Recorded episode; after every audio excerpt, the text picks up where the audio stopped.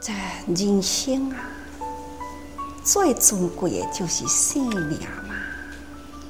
人人就是看重生命，大家人明记知影，人有生啊，就是必有死嘛。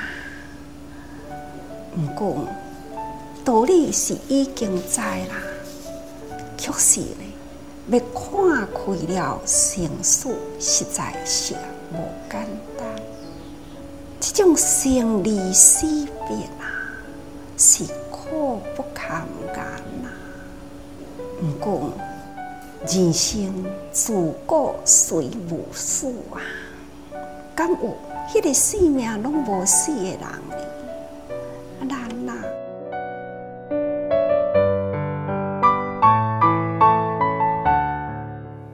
大家好，我是美兰。人生就像是一趟的旅程，最终都是要回家的。而我们生命最后就是死亡、往生哦。但是呢，学校没有教，现代社会家庭的人口少，我们也很少有机会去学习。而我们呢，虽然会做生涯规划，但是绝大多数人都不曾做过生死计划。这又是人生的必修课题，该怎么办呢？那么大家都希望好死，一口气上不来就是好死吗？那它跟善终又有什么样的不同呢？今天的节目即将要透过访问在大林慈济医院担任临床宗教师的普安法师。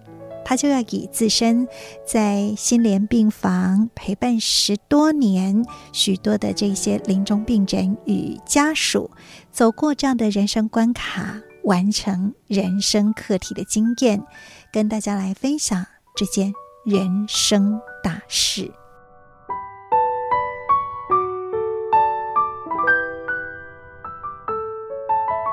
死亡这件事情，我们多数可能就会觉得一口气不来就是离开了嘛。可是我们在安宁病房的经验发现，真的不是那么简单的一件事情。人要善终，要具足几个条件哦。比如说，第一个。你的身体一定不能太痛苦。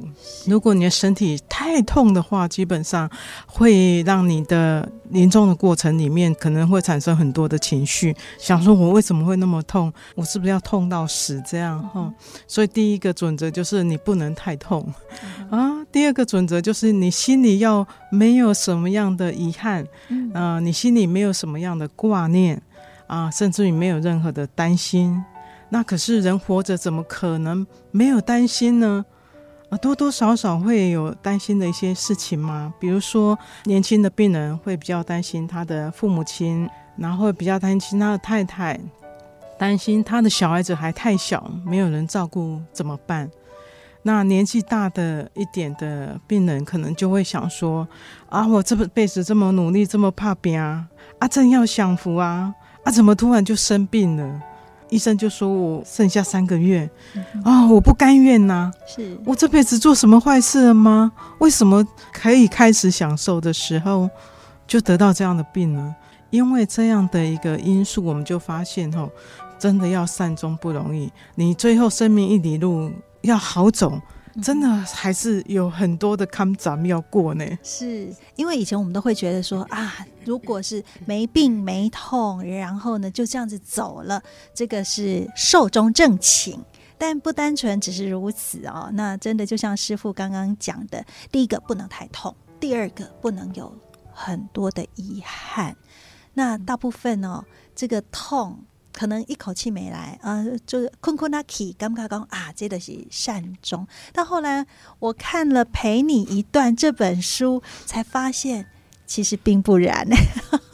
是 是，因为我自己的家人算也很有福报，爸爸也是一天就是我走了，然后妈妈是坐在椅子上，也是很快就走。那我的这个兄长们也几乎都是很短的时间。那时候我就觉得。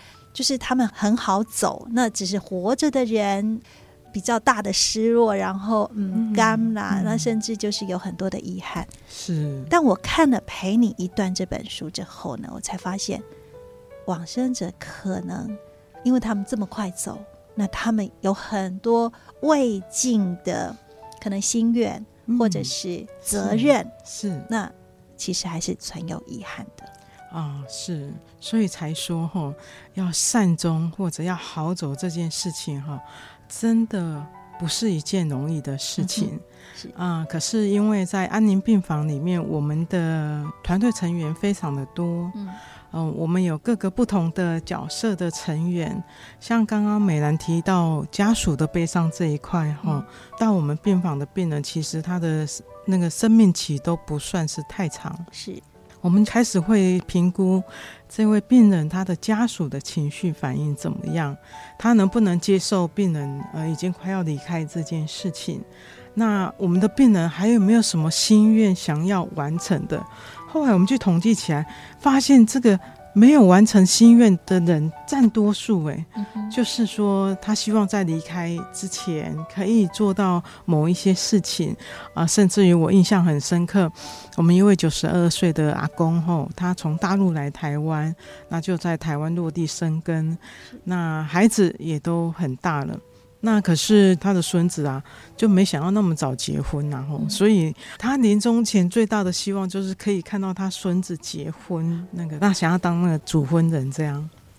那可是那时候阿公的身体已经很不好了，他其实已经快要走了，可是他仍然挣扎着撑着他的身体哦，这个已经不能用的身体，他还是继续的想要把时间拖到那个，其实才差几天而已。哇那我们就想说，哇，阿公评估起来，阿公这样应该没办法等那么久，所以那天下午，在我们的团队努力之下，我们就很快的举行了一个简单的订婚仪式，然后让阿公当主婚人，就坐在最前面接受他的孙子还有他的孙媳妇跟他敬茶，然后还有放红包这样哈。是那个过程，我真的相信。爱的力量非常的伟大，因为这个时候他精神奕奕，然后非常的清楚，而且不太需要打止痛的，也不太需要去打让他可以比较镇定的，都不需要，他就好好的坐在那里，把这个仪式走完。那我们就在想说，嗯，阿公的心愿应该就是这一个喽。他阿公就是在隔天的中午。他也就带着微笑，就很平顺的离开了。而且那一天晚上，我们在结束仪式之后，他又等到他的亲人从台北来看他，然后在场我们带他们做了四道。做完四道之后，那一天晚上，阿公就开始非常非常平静的睡着了。嗯、那我们在讲说，应该是阿公已经耗尽他所有的力气，嗯、那他已经完成他的心愿，所以他隔天就很平安的离开。那我们在试想，如果他没有到医院，他只有在家里，这是后来我们去做关怀的时候，悲伤关怀的时候，他的儿子跟我们回馈的。他说，如果是在家里，我想我可能没有办法。我纵使知道我爸爸的心愿，我也做不到，因为对我来讲这太沉重了。因为我如果做了，我爸爸是不是就会这样走了？啊，他心里有很多挣扎，很多纠结。可是到。我们病房的时候，他发现我们病房团队为他为阿公做的这件事情，让阿公真的放心了，嗯、然后他就很平安的离开了。所以，呃，我们真的在临床上发现到非常多的这样的情况，甚至于有一位年轻的母亲，她的孩子一位五岁，一位国小一年级，嗯、一位国小四年级，好那好小哎、欸。那这个妈妈就问我说：“师傅，我有没有可能有一点点机会，还可以回到家里呀、啊？”那我就非常好奇，说：“哎，你身体这么不舒服，你为什么想要回家呢？”嗯，他说：“因为我想要做一件事情。啊、呃，什么事情我？我我可以帮你做吗？”他说：“应该我自己来做比较好。呃”啊，他的事情就是其实很简单的。他说：“我想要回家跟我一家人团圆，吃一个团圆饭。第二件事情，我想要带我的孩子去买他们的球鞋。”嗯哼。然后他坐着轮椅，三位孩子跟他先生推着他到卖场去，嗯、他一个一个仔细的替他的孩子挑了一双球鞋。嗯、各位会觉得这这有那么困难吗？这很简单啊！健康的时候平常会觉得是很平凡的一件事，是。是但妈妈已经在心连病房了，确实很难了。是真的难。你看，他已经要坐轮椅外出了，他已经没有体力了。可是他想到的还是他的孩子。嗯、呃，需要什么？然后，因为他是我们我们共照的病人，后来转到我们心连病房。是那共照的意思指的是他在前端病房还没有到我们病房的时候，我们就去进行照顾。那他那个时候的状况还好一点点，可是我知道再怎么好一点点，他身体下滑速度太快。嗯哼。那我们跟原团队的主治医师讨论过后，就后来症状控制的还不错。他就真的也顺利的回到家里，他就完成他的心愿。第二次再来就是到我们的心连病房，到我们心连病房就状况更糟糕了。嗯、可是身为母亲，就是有那个母亲的天性，他到最后一刻。虽然他完成了那些心愿，可是他的内心底子里面还是母亲的角色。嗯，他一直抓着，然后一直说对不起，对不起，对不起，对不起。我们都不知道他到底在对不起什么事情。后来我问他说：“对不起，你指的是你的先生吗？你的小孩吗？”嗯，哦，他点头了。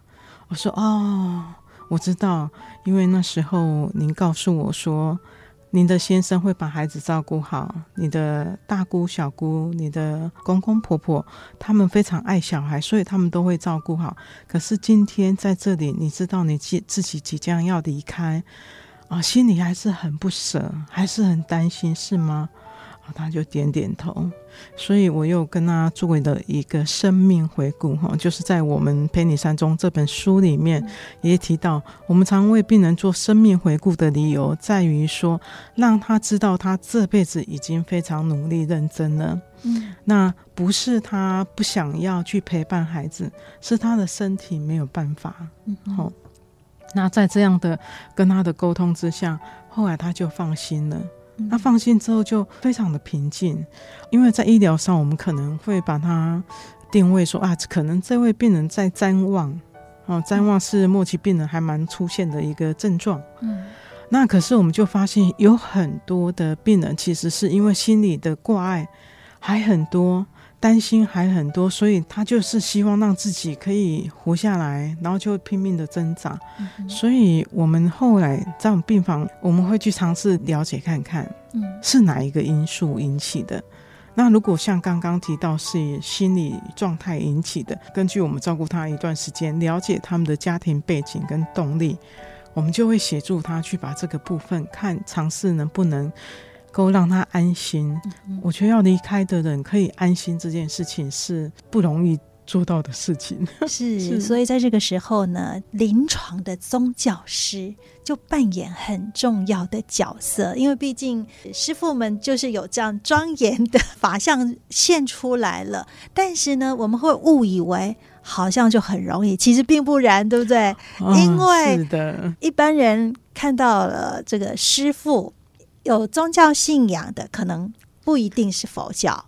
然后第二个，如果是看到法师，我还没有要死，是 就很害怕，嗯、然后甚至就会觉得说：“哎，你是不是要来化缘呐？还是点点点点点？”就有很多的想法。所以师傅，您在这个走入病房要关怀临终病人跟家属的时候，嗯。应该也很很多的不容易哦，真的非常多的不容易。我觉得在慈济体系都还，呃，我觉得我应该是有受到比较客气的照顾，这样。因为师傅是在我们大林慈济医院的心连病房，对。可是不可否认，一般民间信仰的病人还是多数。嗯，那。所以，呃，刚刚就是美兰提到的，刚开始当宗教师的时候非常挫折，就是说怎么办？又要进去，这位病人又不认识，家属又不很陌生的，那我到底该怎么讲、嗯、啊，我应该讲什么话，他会比较不会那么排斥我。甚至于有一次我进入病房之后，那个病人看到我吓了一大跳，说：“怎么会有师傅进来？”嗯、他就说：“哇，没被戏耶，哇，没被戏耶，闲啊，带有师父来，别赶我走脸嘛，我，啊，没被戏呀。”我想说啊，不是啦，我不是要来给你走脸的啦哈，我是病房的诶师傅。无啦，恁就是要来化验的，不是化验，就是要来走脸，然后那我就心里就呃也也颇难过，也很受挫啦，就觉得被误会了哈，总是觉得心里感觉不是很好。后来我就用一个方法，就是我们的主治医师查房的时候，我就会跟着进去，然后我们的主治医师会介绍说，哎，我是病房的。宗教师，他平常会来这边陪病人聊聊天，我都很害怕。呃，有一些医师会讲说，来给你开示，我很害怕他们讲这句话，来给你开示，好，还是刚跟好你听啊，这个我都非常的害怕。为什么？不是我不懂得佛教的教理，而是说一般民间信仰或一般人多数没有深入经藏，所以他们是。不理解佛法比较多，嗯、是对。那可是他们比较可以接受的是关怀人跟人之间的关怀。是那之前的挫折经验，我就开窍了。我就说，嗯，我应该要改变台词。啊，进去的时候，我就会问候他说：“哎、欸，昨天晚上有没有睡好？有没有吃东西的？那现在觉得身体还好吗？”有没有什么觉得需要我来跟你转达给医生的？很有趣的是，我这么讲的时候，他们就开始会把他们的症状讲出来，然后说希望我可以帮忙传达。啊，可是我们主治医师来的时候，他又不讲这样，白袍恐惧。是，那我觉得我们这个角色就是有一点像是桥梁、中介者的角色，协助我们团队跟病人做沟通。甚至于我们协助病人跟家属做沟通，嗯、因为刚刚讲了嘛，有未了的心愿，未完成的心愿，有很多事情是可能有一些恩怨没有化解的。那这一些他们都透过跟我们叙述的过程，嗯、那我们一起来跟他想办法。我说，哎，如果这件事情像有一位四十一岁的年轻的病人。他一辈子都做坏事比较多了哈，是他的工作就是当流氓这样，哦、黑社会。对，然后到他出狱的时候就被诊断肝癌末期，哦、而且多处转移了。嗯、那他心里面最大的一个希望就是可以跟他的父亲忏悔，哦、可是父亲已经不能接受这一个孩子，嗯、因为你在乡下地方，那个家里出了一个当流氓是。很大的耻辱啊！是已经更小，啊，已经更小的代志啊！嗯、还被抓去，嗯、那时候有一清专案嘛，哦、他就被抓去关了，然后出来没多久又被哪一个专案又被关了，这样一共被关了二十几年。嗯、他也是临终的时候一直躁动不安。嗯、我照顾他很久的一段时间，我想到，嗯，是不是他想要跟他的父亲忏悔？那我就跟他的弟弟说，可以拜托你。真的可以要请你的父亲来吗？嗯，您的父亲不来，我担心你的哥哥应该很难离开耶，走不了，走不了哎。嗯，他说：“可是我爸很气我哥，他就不可能来啦。嗯”我说：“你可以帮我一个忙吗？他不要进来也可以，他在客厅也可以。嗯，我想总是他愿意踏进来，我们就有机会。所以，呃，好不容易说服了妈妈先来了。”然后他对妈妈的反应还好，可是对爸爸的反应非常的激烈。嗯，当他弟弟说：“啊，爸爸已经来啊，一定可以听啦。”病人开始反应起来了。嗯，然后我就知道这个时候他需要当面跟他的父亲做忏悔，嗯、改一回系列啦。嗯，哈，所以我后来也是说服了这一位爸爸。请他进来。可是我听到爸爸对他讲的话，我知道这中间的恩怨情仇是很深的啦。是，对，因为都不是单纯一个人，是常常都是彼此的。对，然后爸爸跟他这个儿子讲说：“从今日开始，你走你的路，我走我的路。好，这世人我欠你的，我已经还完了。嗯，那后世人，咱得卖个小高产，产无高，水无啦。嘿，我这世人我认了啦。嗯好，你安尼我接受啊！啊，你要行你的路。好、你啊，起码做佛教徒啊，你要对佛做去，你要去佛祖遐修行，毋通搁后世人搁做歹人。好啦，你无啥物对不起我，我接受这是我的业吧，我的命。嗯哼，啊，你就行你的路。你知道，当这个父亲，我觉得他很生气，因为他已经好几十年没看到这儿子。嗯，我知道他真的很生气。他这样讲的时候，这位病人就黑把塞啊，一直为安那一直流，一直流。嗯，对他，这是他心里面多大的痛。嗯哼，那还好，他的父亲有来，因为父亲的对他的原谅，对他的宽恕，他在隔天也是中午。十一点多的时候就离开了。是，那他离开的时候，他弟弟很伤心呐、啊。嗯，因为弟弟跟他感情非常的好。那后来就打电话给我，我去殡仪馆看他的时候，他刚到达殡仪馆，在冰柜里面，那弟弟就打开给我看一下，说：“师傅，你看一下我哥哥，哦，他刚刚在医院的脸色好像不是很好。”结果那个布一拿起来。一看到他的哥哥竟然是在微笑，带着非常灿烂的微笑，他自己就哭出来了，说：“哥哥，你看你很开心对吗？你一定很开心，不然你怎么会是在微笑的？哦，你开心这样就好，我就放心了。你应该有去阿弥陀佛那里的，哥哥，我这辈子可以为你做的事情，我就做到这里了。”哦，我也好好把你的后事圆满，这样。这一位病人，我到现在还印象非常非常的深刻，因为我深刻的记得这种恩怨情仇在临终之前没有被化解。啊、哦，我想这一个这一位弟弟，还有这一位爸爸妈妈，嗯、未来的日子里面应该也不会这么的好过啊。就是我们在讲的家属的悲伤。嗯、我觉得到安宁病房的好处就是。我们还有一点时间可以做一点事情，嗯、那我们会协助他，我们整个团队会协助他。那他总有一天一定会离开。可是如果他没有到这个地方，他就丧失了这样的一个因缘。呃，你说到共造，我们会有这么多人力去支援处理这个事情吗？就未必了。是，所以我觉得人在临终之前能够有这样，虽然他这辈子都做坏事比较多，可是不得不说。或许他累世还是有积了这么一点点的福报，嗯、所以在临终的时候，他可以皈依成为佛教徒，可以得到那个法师的祝福，然后他跟他父亲的恩怨可以化解这件事情，我觉得是他生命当中。很难跨过的一一道关卡，可是他跨过了。是，甚至我们都可以带着祝福的种子，哈，好像就有那颗菩提的种子。是，那或许可能一般人即使没有相信，就是有轮回、有来生，最起码这一辈子他们是。善了了哈，是，那他是走到生命的终点，那对他的家人而言，嗯、最起码不是就是带着那一份怨呐、啊、哈，所以那个、嗯、呃赵可士博士的四道人生，嗯、那可能有一些朋友清楚，有一些人还不是很了解，其实就是道谢、道歉、道爱，然后最后道别。那我们每一个人其实到最后也是要跟这个世界道别，但是呢。我们往往做了很多的生涯规划，嗯，但是呢，从来没有做过生死计划，对不对？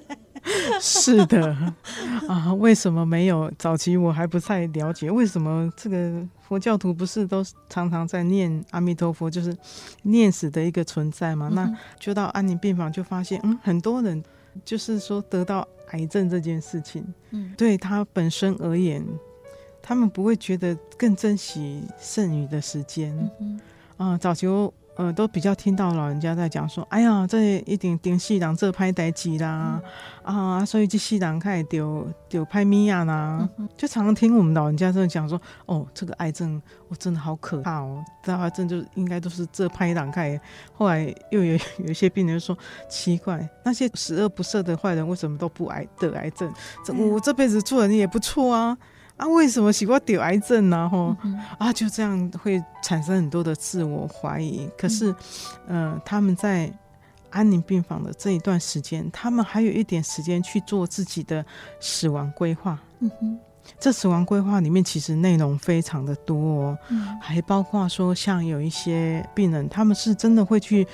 啊，把他们的后事做准备，然后遗产做交代，甚至于有一些都在他临终前就做好处理，甚至于他觉得说，想要告诉某一些人说他可能时间不多了，这跟刚开始得癌症都不要让人家知道，然后后来自己去规划的这一件事情，我就发现说，我们的病人其实当他的癌症或者他的生命受到压迫的时候，他所剩时间无几，他就开始会赶快要把一些事情做好安排。嗯、啊，你说每一位病人都这样吗？没有诶、欸，其实少部分的病人会这样做，多数的病人都需要我们去协助他做这样的一个规划，嗯、还包括说有一些是家属开不了口的，嗯、家属就说，如果我开口了，我的。爸爸会不会说我是不是不要他了？甚至觉得不孝这样？对，是不是放弃他了？嗯、然后我签了这一个同意书、嗯、，DNR，DNR，让我爸爸到这边来，是不是就放弃他了？嗯、因为安宁病房好像什么都不做嘛，那什么都不做，不是就是？把它放着让它等死吗？嗯、我也回答过蛮多这样的问题，就是家属站在我们的病房门口，他看很久，嗯、这不是我们的家属，为什么在门口站很久不进来呢？然后我就很好奇的，我去请教他说：“小姐，你要不要进来坐一下？你站很久了。”他说：“没有，我只是在这边感受一下。啊”您感受什么呢？嗯、哦，我觉得你们安宁病房磁场很差，很糟糕。我说：“啊，真的吗？”嗯。他说：“对呀、啊，我在这边站了半个小时，我的感觉很不好。”我说：“你是哪里觉得感觉不好呢？”嗯，因为我每天都在这个病房走来走去，走来走去的，啊、我是觉得还蛮棒的啊。有时候我都还蛮感动我们的病人啊、家属这样。嗯、那您是啊？我是在想，我的先生要不要让他来安宁病房？可是我这边站了半个小时，我真的觉得你们。这里磁场很不好哎、欸，我说你是觉得磁场不好，那你还有担心其他什么事情吗？嗯、我说我们这边有我们医院最大的佛堂哎、欸，嗯、观世音菩萨都在这边哎、欸，我我只是在想说，为什么你会觉得磁场不好？那后来呢，才发现原来他所谓的磁场不好这件事情，是他内心很深的对他先生的不舍。因为他的内心在做一个非常大的抗拒，说：如果我答应了，我签了，我先生送来这里，他就没有机会了。其实他不是不好，他是佛教徒。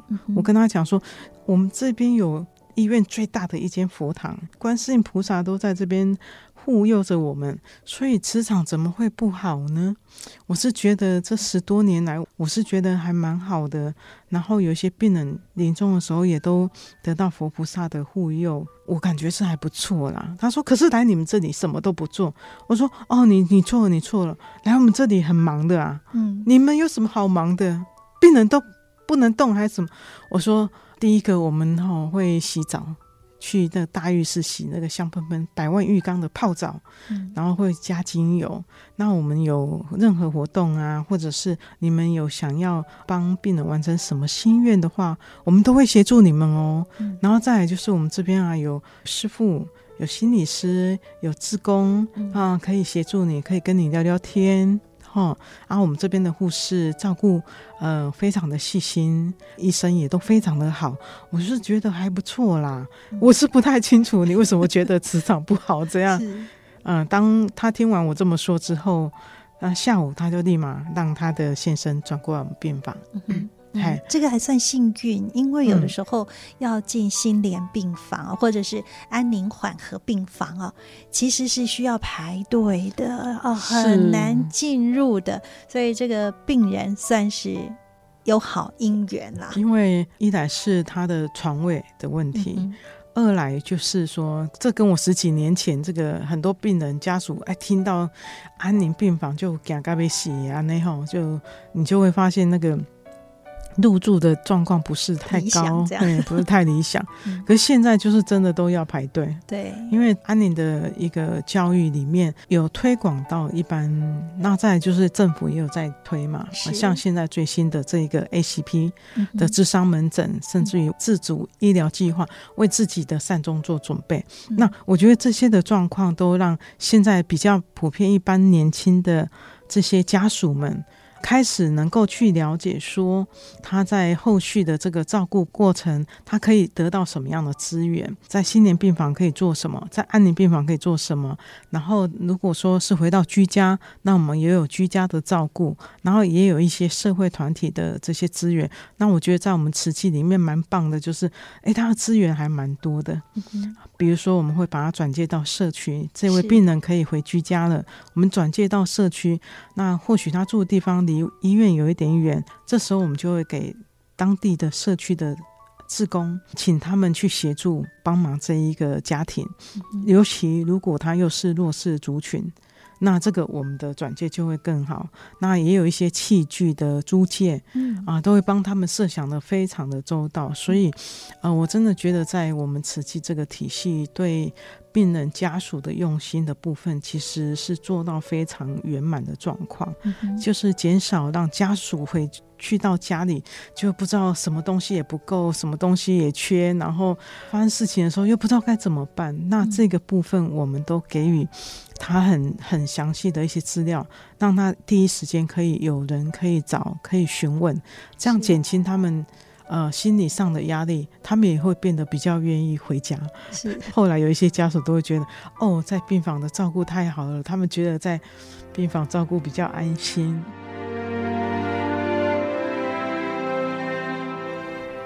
人生如何能够不后悔、无遗憾呢？今天我们听到，在大林慈济医院心连病房担任临床宗教师的普安法师，分享了在生命的最后一里路啊，要能够善终、无怨无悔，真的是不容易哦。所以我们要好好的活着。那么，到底什么样才是好好的活着呢？可能每个人都有不同的答案。所以啊，我们在做生涯规划的时候，不妨也可以好好的想想，我们如何做生死计划。那么今天的节目我们就为您进行到这儿，在下次我们继续再来听普安法师分享如何善终，让生死两相安。我是美兰，我们下次再会，拜拜。